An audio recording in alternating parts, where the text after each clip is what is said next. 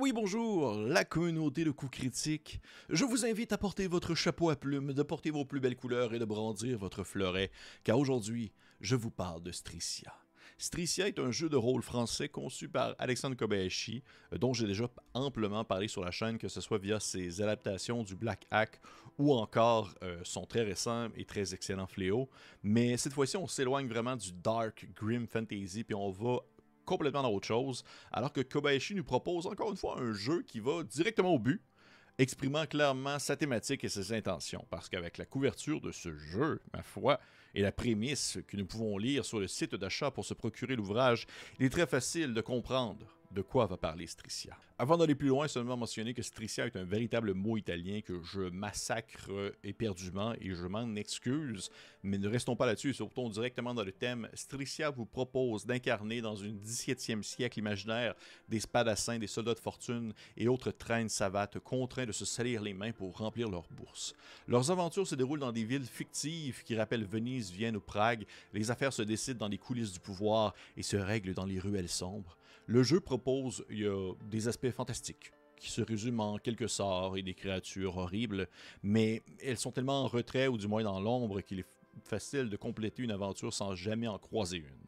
Vous êtes fan de Capitaine Électricité, des Trois Mousquetaires, et de fortes chances que Stricia pourrait vous intéresser. Pensez à des, à des œuvres qui sont flamboyantes, c'est coupe-jarret, c'est sauter d'un toit à l'autre, c'est essayer d'éviter les soldats criminels notoires, à moins que vous soyez le criminel notoire et vous êtes poursuivi par les officiers militaires de la ville, c'est à vous de le décider.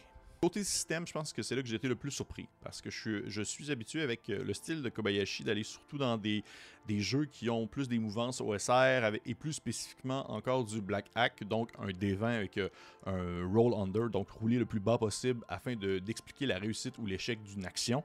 Mais avec Stricia, on est vraiment ailleurs. C'est tout autre chose, on se retrouve dans un jeu qui mélange adroitement plusieurs mécaniques provenant de différents mouvements et écoles de pensée il y a un petit quelque chose qui est, très powered by the Apocalypse sans vraiment l'être complètement, c'est-à-dire des jeux plus narratifs basés sur l'interprétation des résultats et la création commune. J'en ai déjà fait une vidéo là-dessus si jamais ça peut vous intéresser, mais c'est pas vraiment ça non plus. Pour faire simple, Stricia a, euh, à la création en fait d'un personnage, celui-ci doit distribuer des points parmi quatre attributs l'habileté, la vigueur, l'astuce et la volonté. Ces quatre attributs principaux-là influencent par la suite le niveau ou les niveaux dans des attributs secondaires, qui sont l'attaque, la défense et les points de vie. Les personnages ont le choix de 11 vocations qui sont assez variées et qui vont aller de artiste, spadassin, espion, magicien et plus encore. Chaque vocation possède un peu son petit plus, sa petite saveur particulière. Il y a d'autres éléments, dont la réputation, qui sont également mis sur papier, mais vous comprenez que ça constitue en gros un personnage. Pour accomplir une action, un joueur doit lancer un nombre de dés allant de 2 à 6 et ajouter au résultat le niveau d'attribut utilisé par l'action. Pour accomplir une action, un joueur doit lancer un nombre de dés allant de 2 à 6 et ajouter au résultat euh, qui apparaît le niveau d'attribut utilisé pour l'action parmi les cartes que j'ai mentionnées précédemment. Ensuite, on ajuste le résultat final avec un niveau de difficulté qui va de plus 2 à moins 2, du plus facile au plus difficile. Et si vraiment le résultat final final est supérieur à 7, eh bien l'action est réussie. Durant les combats, une formule semblable est utilisée et un personnage doit avoir un résultat supérieur à la défense de son ennemi pour lui attribuer des dégâts. La magie est puissante, bien que très mystérieuse et dangereuse, bien sûr.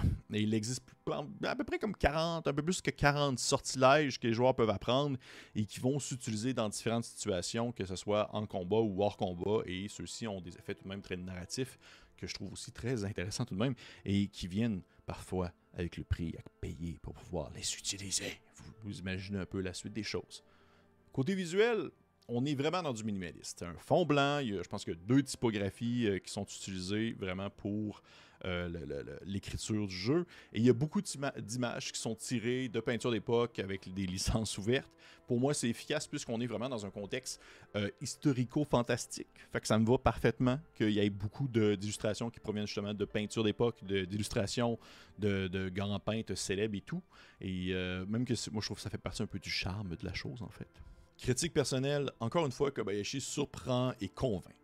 Avec son approche très directe, sa mise en contexte rapide, son écriture succincte et efficace, on comprend rapidement le jeu et on comprend rapidement comment il joue. Pour vrai, je suis vraiment jaloux en fait. Je suis foncièrement jaloux de sa capacité à, euh, on va dire, omettre, mais pas omettre, mais plutôt justement mettre sur papier l'ensemble des informations nécessaires pour être capable de jouer à son jeu et que ceci rentre dans seulement quelques pages et que c'est vraiment clair et qu'on comprend immédiatement de quoi est-ce que ça parle alors que moi j'essaye, puis mon dieu je me perds, je me perds dans des pages et des pages et des pages de notes.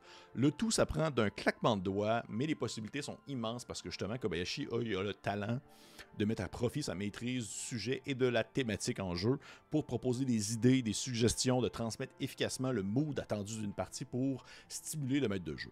Pour l'avoir lu, je veux dire, j'avais pas vraiment encore d'idée de quoi est-ce que je.